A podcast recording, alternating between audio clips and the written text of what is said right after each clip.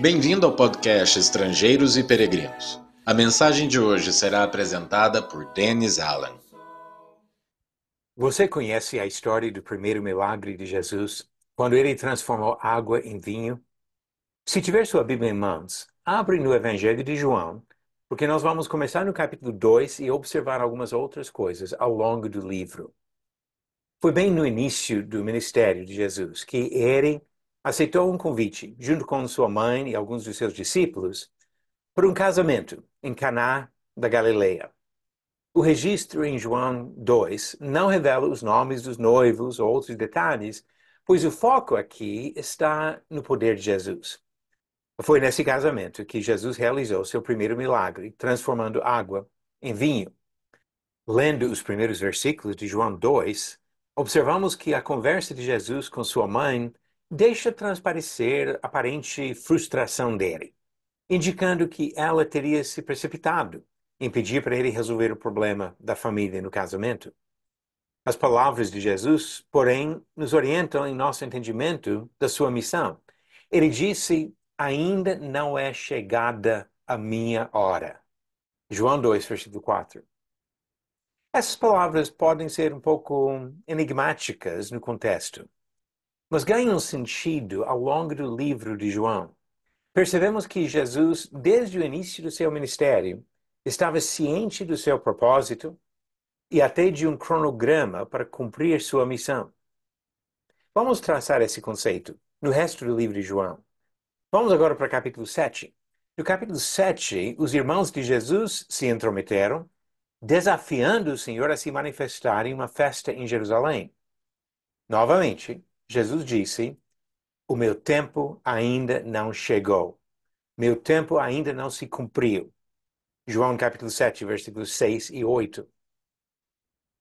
Essa expressão sobre o tempo dele não aparece no capítulo 6, mas naquele capítulo, Jesus fez um discurso duro, mostrando que ele não ia ceder à vontade popular para se tornar rei sem passar pela cruz. Muitas pessoas abandonaram por causa desta mensagem, mas Jesus continuou firme no seu propósito.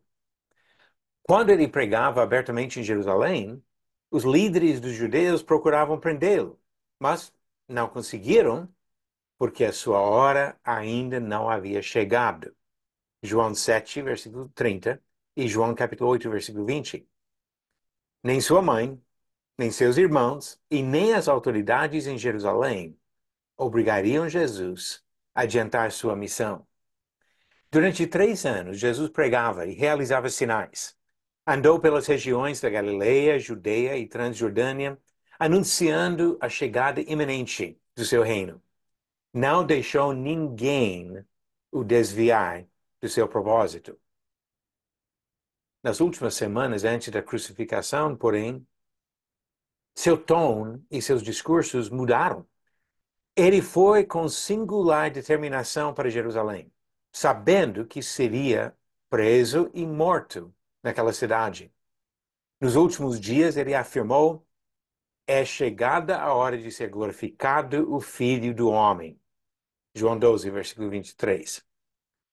Ele reforça esse fato no comentário feito aos apóstolos em João 13, versículo 1, e na oração ao Pai em João 17, versículo 1. Ele sabia que a morte dele estava iminente. Jesus não foi tomado de surpresa. Os homens não frustraram seus planos. Conforme já determinado por Deus, e Pedro comenta sobre isso em Atos 2, 23, ele controlou quando, onde e como ele seria sacrificado como Cordeiro de Deus que tira o pecado do mundo. Jesus, sendo Deus, agiu do começo ao fim da sua missão com perfeito controle do seu trabalho e do seu propósito.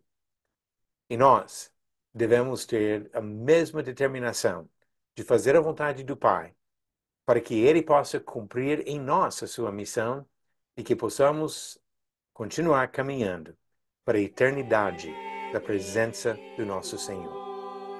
Obrigado por nos acompanhar nessa jornada pelas Escrituras.